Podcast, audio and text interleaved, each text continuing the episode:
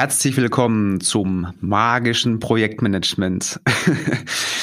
ja, wer wünscht sich nicht, dass seine Botschaften gehört, erlebt und verstanden werden? Das steht als Einleitung zumindest auf der Website meines heutigen Gastes. Es geht darum, mehr Aufmerksamkeit vor Publikum und Kamera zu bekommen und wie du dich erfolgreich präsentierst. Also das bedeutet mehr Aufmerksamkeit in Meetings, mehr Aufmerksamkeit in Präsentationen, mehr Aufmerksamkeit bei Geschäftstreffen. Mein heutiger Gast ist Keynote Speaker, Moderator und vor allem Inszenemagier. Thorsten hat sein Physikstudium durch Zauberkunst finanziert. Finde ich auch ganz cool. Manche machen das mit Kellnern. und, und sich im Jahre 2006 entschieden, kein Diplom-Ingenieur zu werden, sondern unter seinem Künstlernamen Abraxas seine Berufung zum Beruf zu machen. Ich freue mich heute ganz besonders auf Thorsten Opphaus. Thorsten, ganz herzlich willkommen im Podcast. Ja, herzlichen Dank, lieber Tino, für diese wunderschöne Einleitung. Schon besser als viele Moderatoren, die ich in meinem Showbusiness-Leben erlebt habe. Vielen Dank dafür. Thorsten, was machst du eigentlich? Was ist ein Inszenemagier und was tust du? Ich habe meine Berufung darin gefunden, Themen magisch zu inszenieren. Das heißt, ja, ich bin erstmal per se Zauberkünstler. Das heißt, mit der Kunst der Täuschung sorge ich dafür, dass die Leute ins Staunen versetzt werden. Denn das ist eine Emotion, die dafür sorgt, dass Erinnerungen geschaffen werden, dass Informationen besser aufgenommen werden, weil sie mit dieser Emotionalität verbunden werden. Und das nutze ich, indem ich Produkte präsentiere oder den, den Moderator mache für Keynote-Speaker, die dann das äh, ausgerollt bekommen als roten Teppich und den Inhalt dann schon magisch inszeniert bekommen, ohne ihnen aber inhaltlich was wegzunehmen. Mhm. Was macht für dich denn eine erfolgreiche Präsentation aus? Das erste und wichtigste ist die Authentizität jemand, der auf der Bühne steht, der andere erreichen möchte, der muss dafür sorgen, dass er erlebbar ist dass die Leute ihn greifen können, dass sie Marotten an ihm auch sehen, Besonderheiten, die anders sind, die er nicht unbedingt rausschält, aber doch sich bewusst ist dessen und sie drin lässt in seiner Performance. Fehlerkultur, manche Dinge passieren einfach, wie im Podcast, dass man sich verspricht, das bleibt dann schön drinne und macht einfach diese Erlebbarkeit aus. Das ist das Wichtigste. Und darüber hinaus der Mut, einfach rauszugehen und das, was man denkt, zu sagen. Denn es gibt, mhm. ähm, es gibt den, den Moment, wo was schief geht, wo man einen Gag hatte und er zündet nicht. Das merkt man sich. Und dann gibt es diesen Moment, wo ein Gag funktioniert hat und probiert ihn beim nächsten Publikum wieder aus. Und irgendwann bleibt der drin. Und die Kunst ist es, den natürlich so rüberzubringen, dass er wie eben gerade ausgedacht wirkt aber je häufiger das passiert, umso häufiger ist dann die Performance abgerundet und mit den Dingen und Elementen besehen, die halt die Leute emotional ergreifen. Mhm. Okay, dafür braucht man wahrscheinlich Erfahrung, denke ich, oder? Ja, die Möglichkeit rauszugehen, die Möglichkeit, es einfach anzuwenden, beziehungsweise auch den Mut zu haben, es anzuwenden und zu sagen, ja, das traue ich mir zu. Wir alle haben im, im ureigenen Kern noch dieses Grundbedürfnis der Gruppe. Also früher, als wir noch in den Höhlen gelebt haben, mit einer Sippe von 30 Leuten, da wäre es tragisch gewesen, Kontroversen aufzubringen und dafür zu sorgen, dass unsere Gruppe verbannt wird. Die Männer haben dann schon gesagt mal, naja, gut, dann gehe ich halt alleine jagen, ich schlag mich schon irgendwie durch. Aber bei den Frauen war das echt tödlich. Und deswegen ist äh, bei Frauen auch noch das eher tiefer verwurzelt, rauszugehen vors Publikum, sich zu trauen. Aber macht euch bewusst, es sind nicht mehr 30, es sind noch nicht mehr 30 Millionen, es sind fast 30 Milliarden, mit denen wir uns in Resonanz begeben können. Und da ist es gut, dass wir die Spreu vom Weizen trennen. Also die Leute, die wir, die wir ansprechen, da sehen wir in Resonanz zurückkommen mit Leuten, die wir auch dann später haben wollen, mit denen wir zusammenarbeiten wollen die Leute, die einen nicht mögen und deswegen auch abstoßen, es ist gut, dass wir die überhaupt nicht in die Nähe bekommen, weil die Zusammenarbeit wäre eh nicht fruchtbar und für das weitere Leben mit Referenzen und Co. sinnvoll. Mhm. Also gerade beim Thema Präsentieren kenne ich auch die beiden Reflexe kämpfen und weglaufen und weglaufen. Das sind immer ganz, ganz gerne genutzt, ja. Okay, fangen wir mal an. Ähm, das erste, bevor ich auf die Bühne gehe oder präsentiere, sei es nur, weiß ich nicht, drei Slides im PowerPoint von meinem kleinen Team, mm, sind viele nervös. Hast du einen Tipp, wie man damit umgehen kann? also Nervosität ist eins, Lampenfieber und Aufregung sind unterschiedliche Aspekte, die viele gleich empfinden. Mhm. Und so ein gewisses Grad an Lampenfieber ist hervorragend, um eine höhere Performance abzuliefern. Weil das ist der Aktivitätszustand, den wir kennen. Wir gehen wieder zurück zur Höhlenlebenskultur. Da sind die Männer zum Jagen rausgegangen, die Savannen. Und da war es klar, um jede Ecke kann ein Säbelzahntiger rauskommen und dafür sorgen, dass ich jetzt wegrennen muss. Und wenn ich dieses Lampenfieber habe, also dieses Gefühl von, ich könnte jetzt fliehen und mein Körper ist in der Situation und könnte das, dann kann ich halt mehr Performance abliefern. Natürlich sitzen wir jetzt nicht vor Säbelzahntiger und die Leute, die meisten Leute sind eher sehr viel netter, als wir uns das vielleicht vorstellen. Aber der Aktivitätszustand ist der gleiche. Das heißt, es geht darum, das auf einen Grad zu reduzieren, dass man eine positive Erregtheit hat um eine gute Performance abzuliefern. Und da hilft es zum einen, gut vorbereitet zu sein, nicht überlegen zu müssen, wo habe ich jetzt das, äh, wie war das jetzt, was kommt als nächstes dran, also auch den Ablauf vielleicht geprobt zu haben. Ich gebe zu, bei drei Slides, die ich von Mitarbeitern habe, ist das übertrieben, aber wenn ich eine Keynote halte, wenn ich 20 Slides habe, wenn ich Props dabei habe, also Utensilien, die das Ganze unterstreichen, dann sollte ich immer wissen, wo ist das alles? Ich darf mir keine Gedanken darüber machen. Also als Zauberer habe ich die Taschen in Anführungszeichen voll.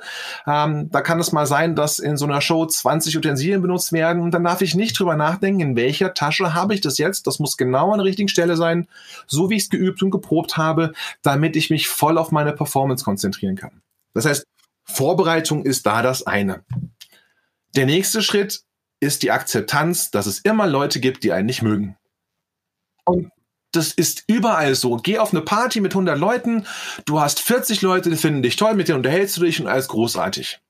Die anderen 40, die vielleicht dich angucken, schief, weil die Nase nicht passt, mit denen beschäftigst du dich eher seltener. Aber es könnte sein, dass du sagst, ich will die auch erreichen, weil es jetzt mein großes Publikum ist, ich muss ja alle erreichen. Dann versuchst du dich zu verbiegen, dafür zu sorgen, dass du die auch erreichst. Problem ist, damit verlässt du den Bereich deiner Authentizität. Die 40 Prozent, die dich vorher toll fanden, wie du bist, die denken sich, was sind das jetzt für einer? Das Ziel ist, alle zu kriegen. Das Ergebnis ist, dass du immer nur 40 Prozent hast. Entweder die dich mögen oder die du versucht hast, davon zu überzeugen, dass du toll bist. Mehr wird nicht gehen. Problem ist, wenn du dich auf die 40 Prozent versteifst, die du überzeugen musst, dann bist du danach nicht mehr du selbst. Also akzeptiere einfach, da gibt es Leute, die sind nicht interessiert an mich, mir, die mögen mich nicht. Und das ist normal. Das ist, das, das ist das Leben. Konzentriere dich auf die Leute, mit denen du gerne zusammen bist und später zusammenarbeiten möchtest. Und wenn du nicht den Anspruch hast, alle zu erreichen, kannst du auch sehr viel entspannter auf die Bühne gehen. Mhm. Okay, cooler Tipp. Dankeschön. Wenn ich jetzt dennoch Lampenfieber habe, gibt es da wirklich, weiß ich nicht, irgendwelche Tricks, die ich schnell vorher machen kann, damit ich das zumindest in den ersten Minuten nicht so stark spüre? Ja, ich, ich habe eine Routine, selbst heute noch, die ich mache. Das sind ein paar Stimmübungen, ein paar Stimmübungen auch für eine tiefere und eine vollere Stimme, wie zum Beispiel das Zwerchfell zu aktivieren, also einfach eine Runde Motorrad zu fahren oder, oder wie eine Hummel durch die Gegend zu sausen oder eine Fliege. Das sind aber auch meditationsähnliche Übungen, wo ich mich auf meine Atmung konzentriere wo ich mir einfach vorstelle, einen Punkt in meinem Körper, bei mir ist es der Punkt zwischen den Augen, wo ich das Gefühl habe, dass hier die Luft, die Energie rein und raus geht und ich mich auf jeden Atemzug konzentriere und alles drumherum einfach liegen lasse. Und dann habe ich noch eine besondere Form, die habe ich im Führungskräftetraining von äh, Evolution Management kennengelernt. Die durfte ich auf den Petersberger Trainertagen präsentieren. Und das ist die Zuckerdose. Hä? Was? Zuckerdose? Stell dir einfach vor, über dir, mehrere zehn Meter über dir schwebt eine riesige Zuckerdose und die ist fortwährend am Zucker auf dich draufstreuen. Und diese Zuckerkörner sind die Ideen, diese Geistesblitze und Gedanken, die wir ständig haben. Die sind auch noch dann da, wenn wir angespannt sind, aber wir spüren sie nicht mehr. Und deswegen konzentriere ich mich auf diese Zuckerdose, wie es auf mich herabregnet, mit dem guten Wissen, alles, was passiert, wird für mich passieren. Alles, was mich herausfordert, wird mich besser machen. Ich werde also nur Positives erleben, wenn ich da jetzt rausgehe, weil ich habe ja die ganze Zeit eine Zuckerdose, die auf mich Geistesblitze, Gedanken und Spontanitäten ausstreut. Mhm. Cool, cool, interessant. Okay, dann haben wir das Thema, ich bin noch nicht auf der Bühne, genau. Okay, jetzt habe ich schon mal gute Tipps gehört, um mich vorzubereiten. Jetzt gehe ich nach oben oder zur Seite, wie auch immer, und fange an. Nee. Viele machen das so, die geben sofort Gas, die gehen ja. sofort ins Thema rein und bleiben am besten noch sitzen. Wie würdest du einen guten Start machen? Also das allererste ist, dass man, bevor man loslegt, ankommt. An dem Ort, an dem man das Ganze präsentieren möchte. Das kann sein die Tür, die drei Meter bis zum Tisch, an dem mein Presenter liegt und ich loslegen möchte. Und dann warte ich ganz kurz. Dieses Warten hat mehrere Aspekte. Erstens, ich nehme Kontakt zu der Gruppe auf. Ich gucke in die Gruppe, die da sitzt und gucke, sind die überhaupt schon bei mir? Ist da jemand noch am Rumspielen, am Daddeln? Ähm, macht er irgendwas anderes? Schreibt er sich noch was auf? Und hier kommt es nicht darauf an, dass ich sofort Gas gebe. Viele Leute haben das Gefühl, jetzt muss ich sofort liefern, ich stehe da vorne und jetzt muss es losgehen. Nein. Das erste, was du machst, ist, du baust dich auf. Stell dir einfach vor, du hast so einen Haken hier so am Ende deines Kopfs und der zieht dich hoch, sodass du einen geraden Rücken machst, dass du eine breite Brust bekommst und stellst dich erstmal hin, holst tief Luft. Und dann gibt es viele, die sagen jetzt, hallo, guten Tag, schön, dass du da bist. Das sind Floskeln, die jeder kennt und bei denen noch keiner anschaltet. Es gibt aber den magischen Gedankentrichter, so benenne ich das. Das ist ein Einstieg, der dafür sorgt, dass die Leute automatisch getriggert werden und dass sie sich dagegen wehren können. Wir haben Zentren im Gehirn, die wir durch Automatismen oder die es uns leichter machen, durch Automatismen zu überleben und die sprechen wir an. Wenn ich eine Frage stelle, dann ist automatisch in uns der Drang da, diese zu beantworten. Das haben wir in der Schule so eingetrichtert bekommen.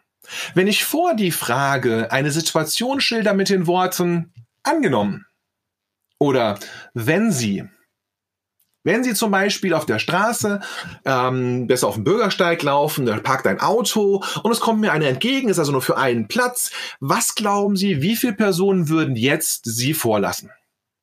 Genau eben habe ich alle, die jetzt hier zuhören, dazu gebracht, sich diese Situation vorzustellen. Sobald also die Worte wenn sie oder angenommen fallen, wird in unserem Gehirn dieses Zentrum aktiviert. Und ich muss mir das vorstellen. Das lässt sich nicht vermeiden, selbst wenn ich noch irgendwas gerade anderes mache. Wobei es natürlich höflich ist, gegenüber Mitarbeitern, die sich gerade noch einen Gedanken notieren, das vielleicht ein bisschen abzuwarten. Dann stelle ich eine Frage, und zwar keine Frage, die mit Ja oder Nein zu beantworten ist, sondern eine offene Frage und am besten noch eine, die mich überlegen lässt, wie viel Zahlen ich da jetzt nennen würde. Also wie viel Prozent. Also ich nicht, würde der mich vorbeilassen? Ja oder nein? Nein. Würden viele mich vorbeilassen? Ich glaube schon, dass einige mich vorbeilassen würden. Nein, ich brauche eine genaue Zahl, weil dann wird ein weiteres Areal im Gehirn angesprochen, das dafür sorgt, dass ja jetzt alles, was vorher war, Situation geschildert, die hat er sich vorgestellt, eine Frage bekommen, muss die jetzt auch noch diffizil mit einer Zahl in Prozent beantworten, dass alles andere weg ist. Und die große Kunst ist es jetzt dafür zu sorgen, dass die Situation und die Frage auf das Thema des Vortrags, auf den Thema dessen, was ich präsentieren möchte, hinzielt. Das ist ein bisschen Übung. Da muss man ein bisschen Gehirnschmalz reinstecken. Aber das ist ein Anfang, der immer funktioniert. Cool. Wow, echt ein starker Tipp, ja. So wie du sagst, macht auf jeden Fall Sinn. Man kann sich nicht wehren, hat damit die Aufmerksamkeit und man ist gezwungen, darüber nachzudenken. Mhm. Kleiner cool. Tipp noch dazu, B-Tipp dazu. Viele vergessen dann, wenn sie das gemacht haben, sich dann vorzustellen. Also wenn ich das mit der Situation geschildert habe, die Frage gestellt habe und dann klar gemacht habe, was das mit dem heutigen Vortrag zu tun hat, sage ich herzlich willkommen, mein Name ist Thorsten Opphaus, schön, dass Sie da sind. Dann kann ich immer noch die Floskeln bringen, aber am Anfang sie erstmal reinziehen und für das Thema begeistern. Okay, cool. Gut, jetzt habe ich das gemacht. Jetzt geht's weiter. Vielleicht zur Körpersprache. Da bist du ja bestimmt auch ein Experte. Ähm, klar, gerade stehen, Brusthaus, haben wir schon gehört. Gibt es noch weitere Tipps von dir? Viele haben kein Gefühl dafür, wie sie rüberkommen mit ihrem Körper.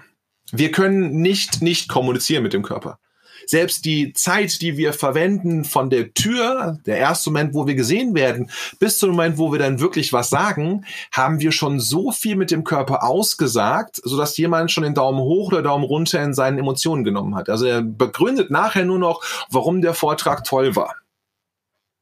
Aber er hat vorher schon die Entscheidung getroffen, finde ich den sympathisch oder nicht. Und da kann ich nur jedem den Tipp geben, stell eine Kamera hin, nimm dich auf, guck dich an und bewerte dich so objektiv es geht. Wir haben alle eine Sicht auf uns selbst, die natürlich subjektiv gefärbt ist. Aber die Frage, würdest du dem, der da gerade reinkommt, ja, das bist du, aber würdest du dem jetzt gleich zuhören?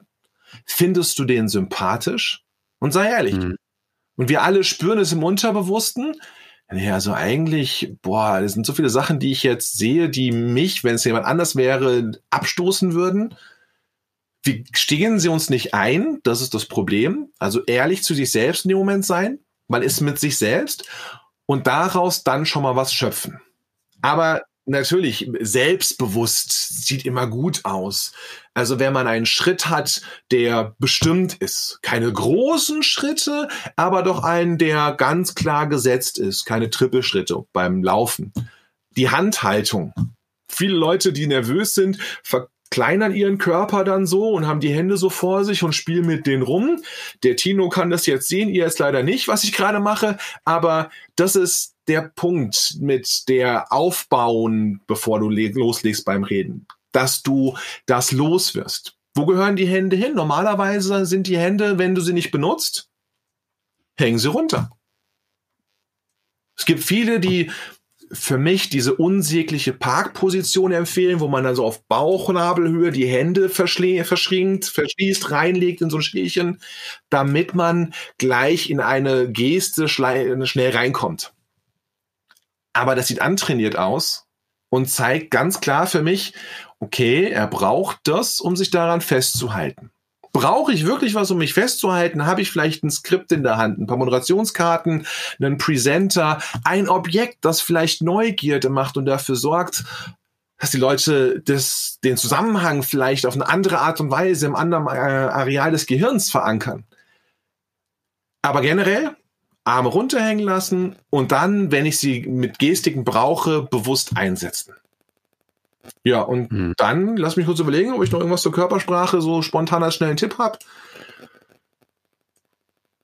Nö, das war's.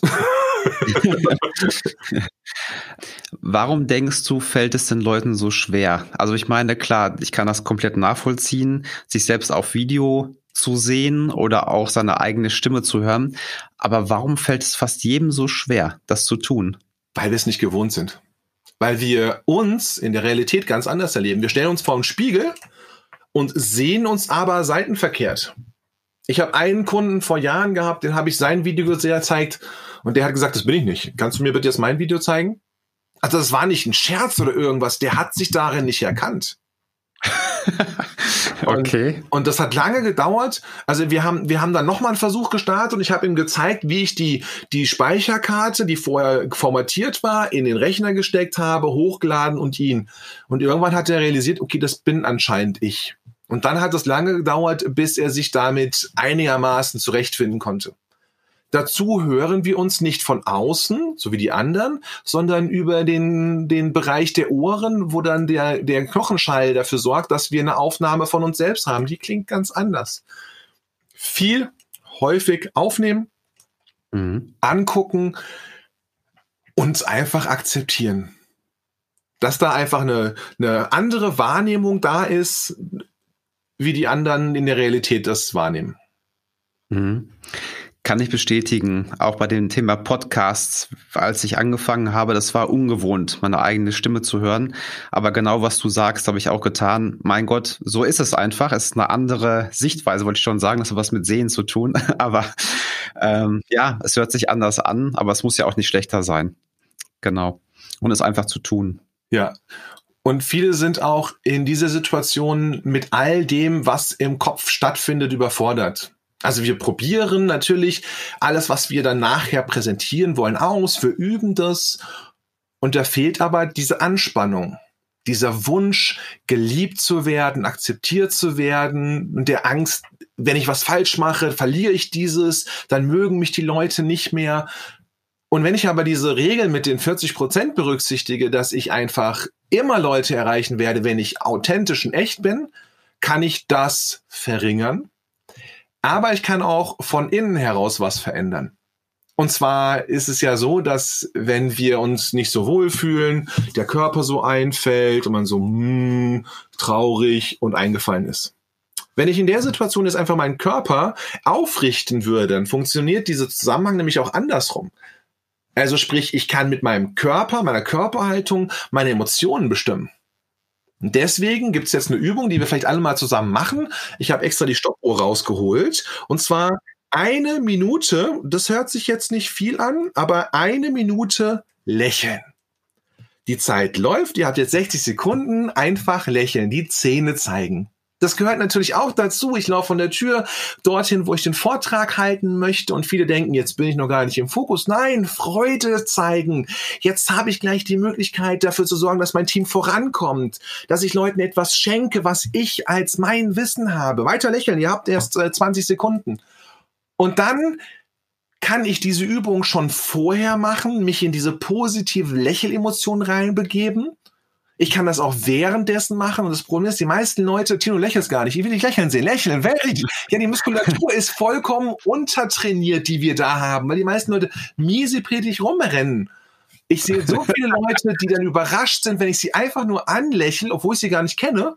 Das gehört für mich dazu. Neun, acht, ihr habt gleich geschafft.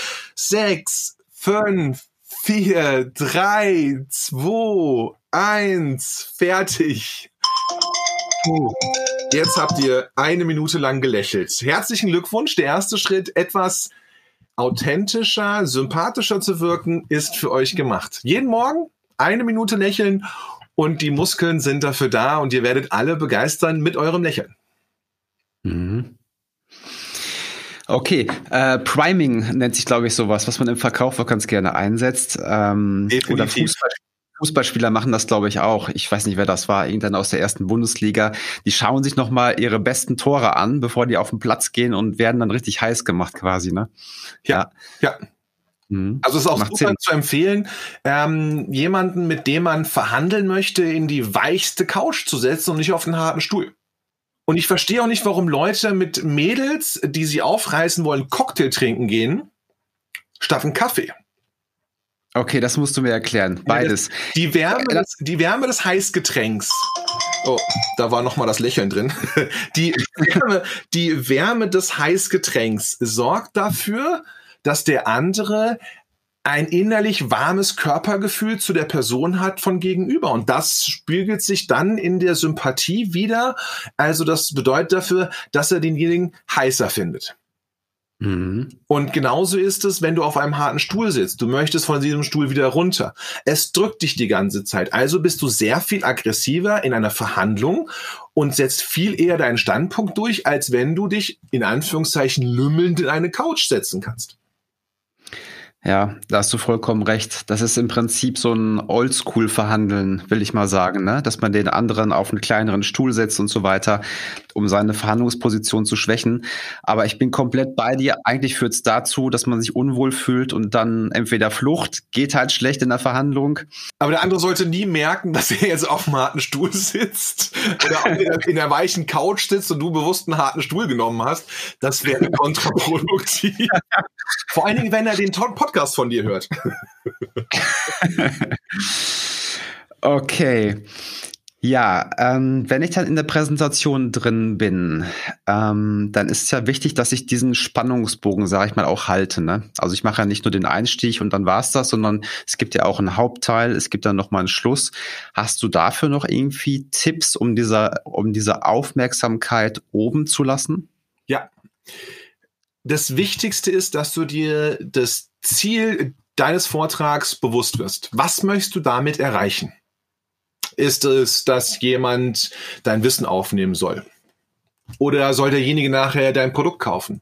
Oder möchtest du dein Team voranbringen und dafür sorgen, dass die aufhören, miteinander Querelen zu schaffen? Und alles, was du in diesem Vortrag dann drin hast, muss diesem einen, nur einem Ziel, keine zwei, keine drei Ziele, nur ein Ziel, dieses Ziel unterstützen. Alles andere kommt raus. Und deswegen schreib zuerst deinen letzten Satz auf. Das, was du zum Schluss sagen willst. Und dann fängst du vorne an bei der Konzeptionierung. Damit du gut reinkommst und damit du auch gut rauskommst, also sprich auch deinen Call to Action, deinen Aufruf so rüber bekommst, wie du es dir vorher vorgestellt hast, nimmst du den Anfang und das Ende und lernst es fast auswendig. Also das nicht, dass du es runterbetest, das muss immer noch sich so anfühlen, als würdest du es gerade aus deinen Gedanken rausziehen und so ähnlich formulieren, wie du es halt gerade jetzt formulieren willst. Aber das sorgt dafür, dass du einen leichten Einstieg hast. Und es sorgt dafür, dass am Ende ganz klar ist, was dein Ziel war und du das nicht irgendwie nachher vergisst.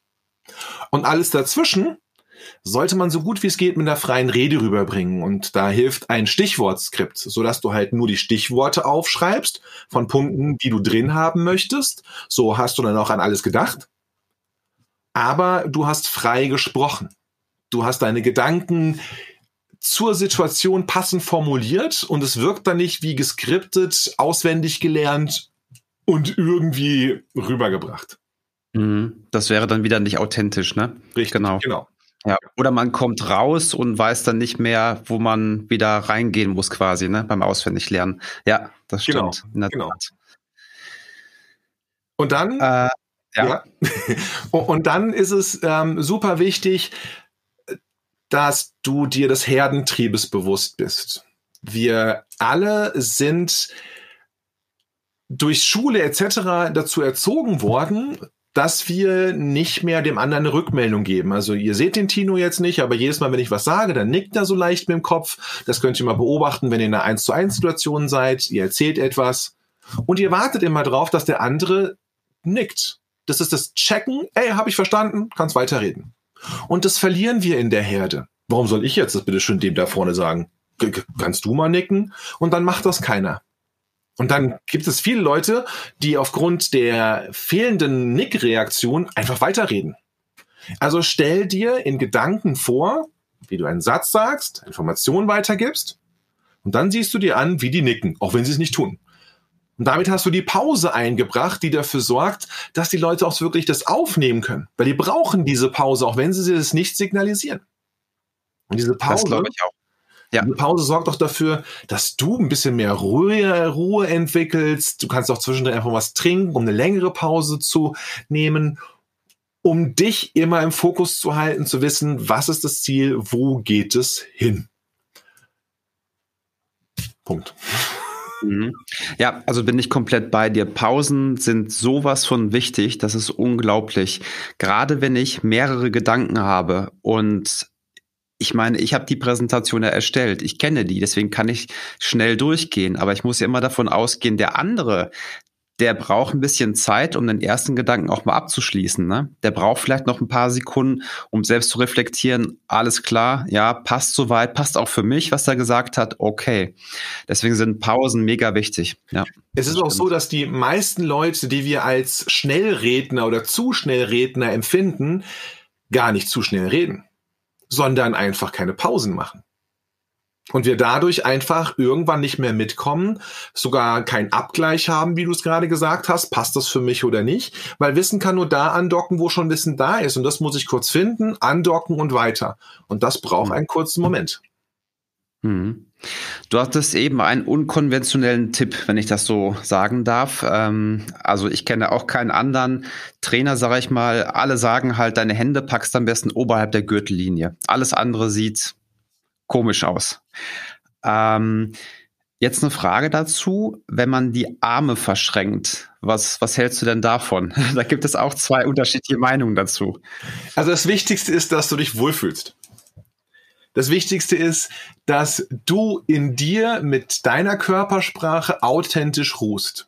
Und ich habe dazu ein wunderschönes Erlebnis gehabt. Ich habe einen Vortrag über Körpersprache gehalten und es gibt ja unseren Sammy Molcho, der Papst, der das ja auch ins feinste Detail quasi analysiert hat. Und ich habe einen drin sitzen, der die ganze Zeit verschränkte Arme hat. Verschränkte Arme bedeutet, wenn man das interpretieren möchte, verschlossen, ablehnend, und der kam nach dem Vortrag zu mir und sagte, das war der beste Vortrag, den ich in meinem Leben erlebt habe. Und ich meinte so, im Ernst? Also ihre Körpersprache hat was anderes signalisiert. Und da ist es ganz wichtig, dass man sich darüber Gedanken macht, bin ich jetzt hier in meiner Komfortzone? Kann ich jetzt hier Stärke und, und Ruhe gewinnen für meinen Vortrag und habe deswegen die Hand in der Hosentasche?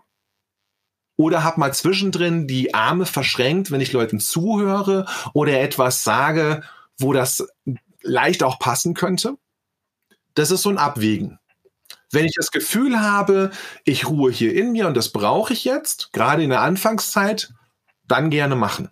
Idealerweise ist es, dass man nicht wie Frau Merkel eine antrainierte Raute hält und sich an sklavische Vorgaben hält, sondern dass man das Gefühl hat, der da oben ist so entspannt, dass er mit mir redet, als wäre ich jetzt am Stehtisch auf einer Party. Und natürlich nutze ich dann da auch, ich habe ein Glas in der Hand. Ich lege meinen Arm auf den Tisch ab. Das sind alles Dinge, die wir in solch einem Gebrauch machen.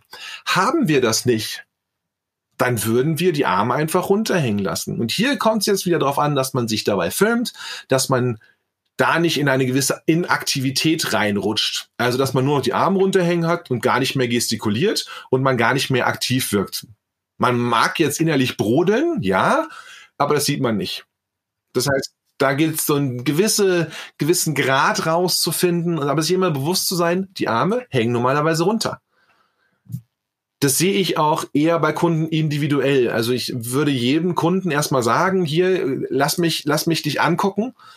Entweder analysieren wir das in einer Fake-Situation, in der wir so tun, als würdest du einen Vortrag halten, gibt es eine Aufzeichnung und dann kann ich dir sagen, bist du ein wild Gestikulierer und wir müssen Bücher in deine Arme hängen, damit du dich an diese Position da mehr gewöhnst oder bist du eh ein Inaktiver, wo ich sagen, so jetzt müssen wir dich ein bisschen in die Gestik reinpushen. Das ist typabhängig. Aber generell gilt es, brauche ich meine Arme nicht, hängen sie runter.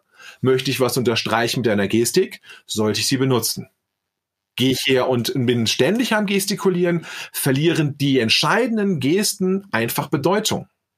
Und das möchte ich ja nutzen. Also ich möchte nicht einfach nur so ein, so ein wie einen roten Strich, also ich, als hätte ich alles im Buch unterstrichen, was ich mir merken will. Nee, ich unterstreiche mir einzelne Passagen in einem Buch, wo ich mir was draus merken möchte und nicht alles. Mhm. Und zu wenig ist nicht gut und zu viel ist halt auch nicht gut, denke ich, ne? Richtig, genau. genau. Mittelmaß, sodass der andere das Gefühl hat, er fühlt sich wohl mit mir. Mhm. Ich kann ihn erleben, so wie er ist. Er wirkt nicht hektisch und aufgeregt. Er fühlt jetzt aber sich auch nicht passiv, so dass ich das Gefühl habe, das interessiert ihn überhaupt nicht, was ich hier gerade von ihm haben möchte. Mhm.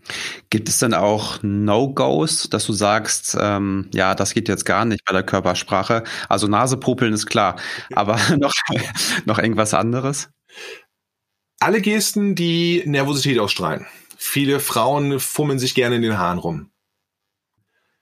Lippen beißen, also Nasepopeln machen die wenigsten, ehrlich gesagt, auf der Bühne, weil es halt einfach etwas ist, was klar nicht gut ankommt.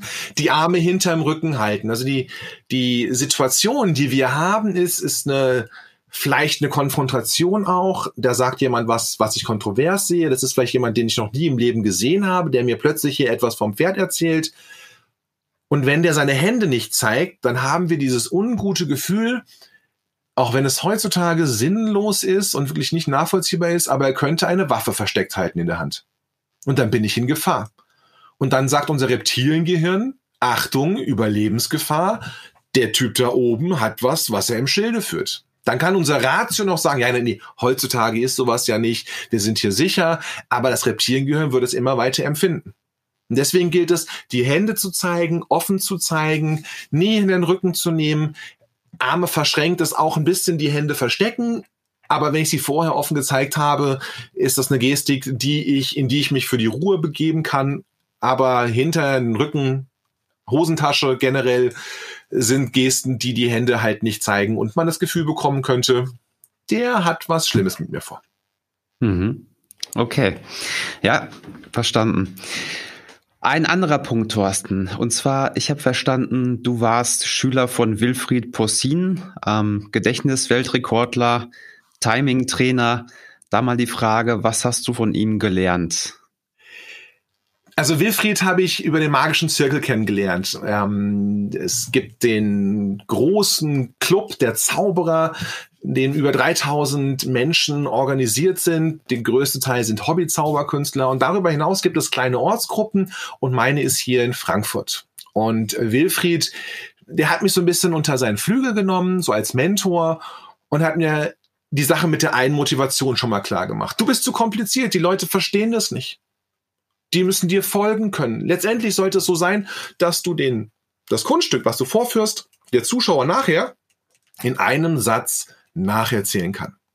Aber er hat mir auch mitgegeben, dass Respekt und ein sich in die Gedanken des Zuschauers reinversetzen ganz wichtig ist. Was viele Zauberkünstler machen, die kommen auf eine Gruppe zu, Close-up-Zauberei am Tisch, die Leute kennen den nicht und das erste, was sie machen, ist, oh, was hast du da hinterm Ohr und greifen den hinters Ohr und holen Schwammball hervor. Das ist ein sehr beliebter, in Anführungszeichen, Opener. Aber du bist erstmal der Situation, dass die Leute gar nicht wissen, wer du bist und was du hier machst. Die wissen nicht, müssen dich die nachher bezahlen dafür. Das heißt, dein Opener, den du hast, sollte respektvoll, mit einem gewissen Abstand der Intimsphäre sein, der die Leute neugierig macht.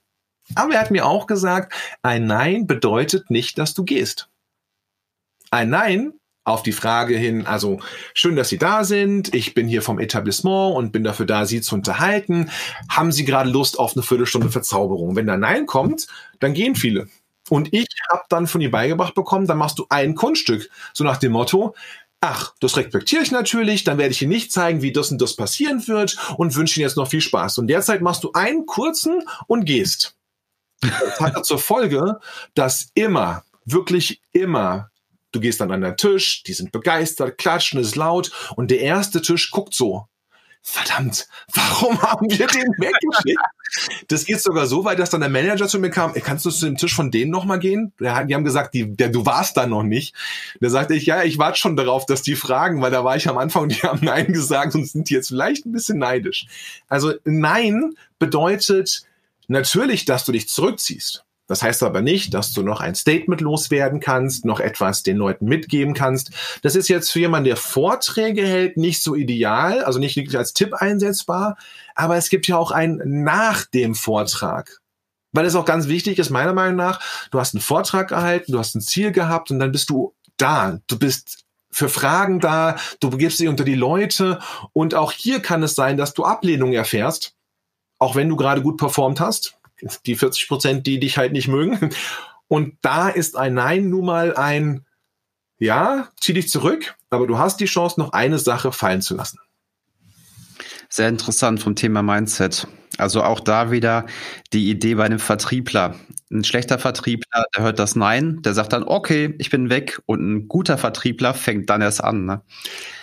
Ja, also es gibt natürlich auch Vertriebler, die es dann übertreiben, aber da muss, da muss jeder sein Ding finden. Also auch, auch solche Vertriebler sind super erfolgreich, damit Termine zu machen. Ja. Und was Timing angeht, das wäre jetzt noch was, was für alle Leute im Vortrag halt wichtig wäre. Es gibt die Möglichkeit, durch Pausen, so wie ich sie gerade eingesetzt habe, eine gewisse Dramatik hinzuzufügen, etwas eine besondere Bedeutung zu geben.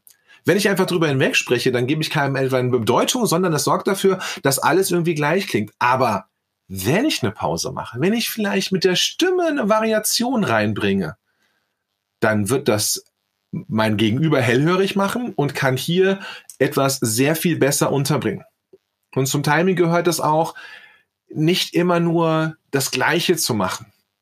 Viele halten sich an ihrer PowerPoint-Präsentation fest aber es ist total entspannt und unterstützend für den Vortrag, wenn du sagst, Moment, das zeige ich euch gerade mal hier drüben am Flipchart. Das wirkt so, also das muss ich euch mal ganz kurz zwischendrin so als Exkurs erklären und dann wird das so quasi Blue-Color-mäßig gemacht, also mal kurz reingestreut.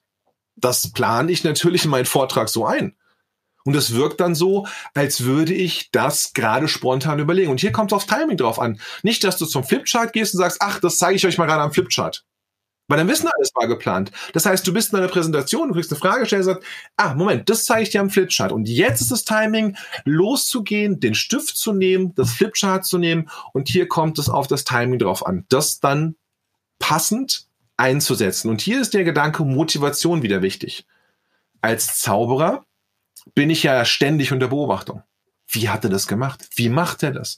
Und wir Erwachsenen, wir sind ja, wir sind ja mittlerweile Gott sei Dank darauf geschult, wenn wir etwas sehen, was uns jetzt denken lässt, jetzt hat der Zauberer was gemacht, die Klappe zu halten, bis zu dem Moment, wo wir genau wissen, was er gemacht hat. Kinder würden jetzt schreien, jetzt hat er es gemacht! Was hat er gemacht? Keine Ahnung, aber jetzt hat er es gemacht! Und wenn ich also die Hand in die Hosentasche stecke und es hatte keine Motivation, keinen Grund, dann würde ein Kind jetzt losschreien und dem Erwachsenen schreit natürlich auch die kindliche Stimme und das sorgt dafür, dass mein Zauberkunststück nicht passt. Dass es nicht mehr als Magie rüberkommt, sondern ein doofer Trick ist. Und genau diese Motivation muss ich mit meinen Handlungen haben, gerade wenn ich sowas einbauen möchte, wie ich benutze jetzt gerade mal einen Flipchart und achte auf mein Timing. Dann ist die Frage nach der Motivation die, die du dir stellen solltest. Mhm. Super interessant. Ja, Timing auch eine wichtige Sache. Wow, da waren schon so viele Findings drin, schon so viele interessante Sachen, muss ich sagen. Unglaublich. Also in Szenemagier habe ich verstanden. Ähm, aber was machst du noch? Also bietest du auch dann Seminare an oder Coachings für Leute, die sich verbessern wollen beim Thema ja, Aufmerksamkeit, beim Thema Rhetorik oder Körpersprache?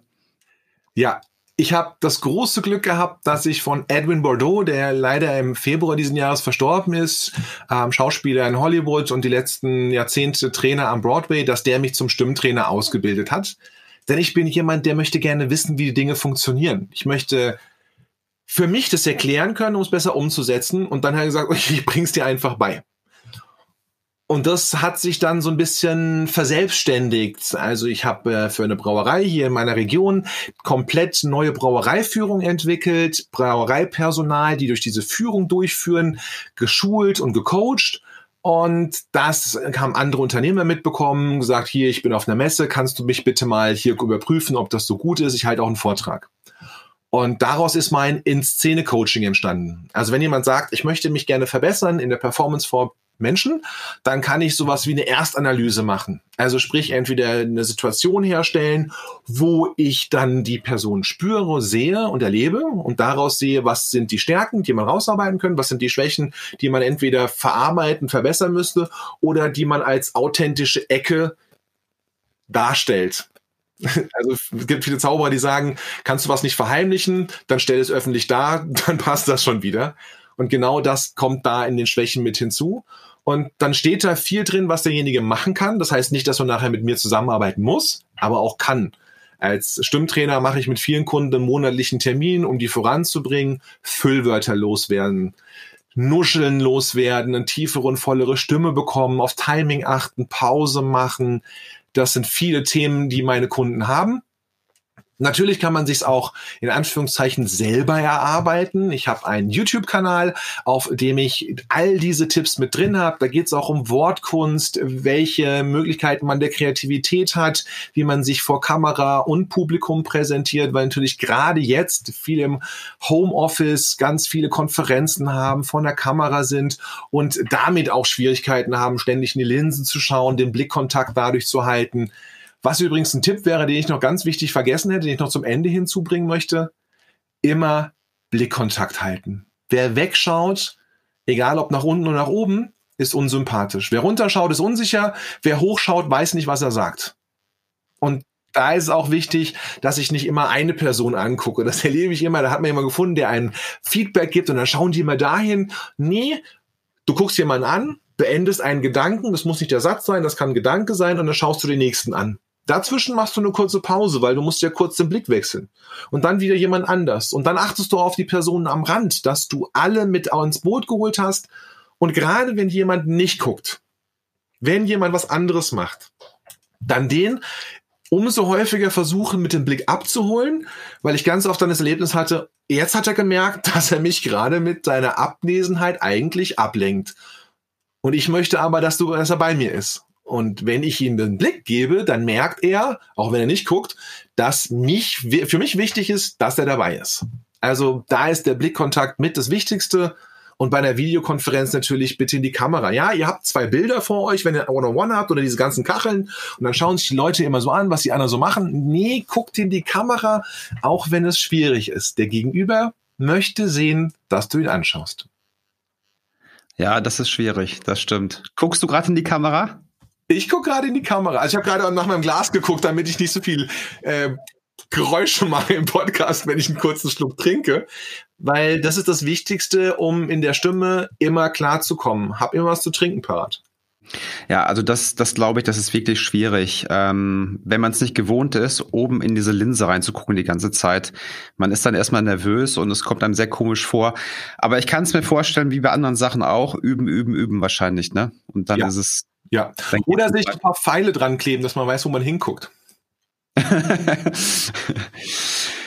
Super, super. Wo findet man dich im Internet, Thorsten? Mich findet man auf meinem YouTube-Kanal. Ich gehe mal davon aus, dass du das in die Show Notes einblendest. Des Weiteren hat mein Szene-Coaching eine Homepage, auf der man grob noch ein bisschen mehr erfährt zu den Möglichkeiten eines Einzel-, eines Gruppen-Coachings und der Form von Vorträgen und Keynote-Speaking wobei meine Keynotes immer so sind, dass ich immer ein bisschen zauber. Das sieht man auch in meinem YouTube-Kanal in fast jedem Video, außer es ist ein ganz kurzes zwei Minuten Tipp-Video für den Videodreh. Da nicht, aber bei den meisten Videos habe ich ein Zauberkunststück drin, was dann natürlich auch in Szene magisch etwas unterstreicht. Sehr, sehr interessant, muss ich sagen. Da waren so viele Insights heute drin. Unglaublich. Also alleine nur dieser eine Punkt, wenn man den berücksichtigt, wenn man diesen nur mitnimmt in den Podcast jetzt, das Ziel vorher beschreiben und mit dem letzten Satz anzufangen, mit der Call to Action, sich zu überlegen, warum mache ich das überhaupt, ne? Und nicht am Anfang Einleitung, Hauptteil und dann, hm, auf was wollte ich eigentlich hinaus? da kann man sich so viel Zeit sparen und man kommt auf den Punkt. Also von daher ein ganz großes Dankeschön, Thorsten. Das war unglaublich gut. Es hat mir sehr, sehr viel Spaß gemacht mit dir. Ganz große Klasse. Dankeschön. Gleichfalls, lieber Tino, das war sehr angenehm und ich habe großen Spaß gehabt und hoffe, dass viele was mitnehmen, sodass wir alle bessere Präsentatoren werden und unsere Leute erreichen. Ich würde es mir wünschen. Weniger Langeweile, mehr Action. Prima. Ja, genau. Also, herzlichen Dank. Ich werde alles verlinken, YouTube-Kanal als auch deine Website. Und dann wünsche ich dir noch ein, ein schönes Wochenende. Heute ist Freitag. Mach's gut, Thorsten. Gleichfalls, Tino. Bis dann. Ciao. Tschüss.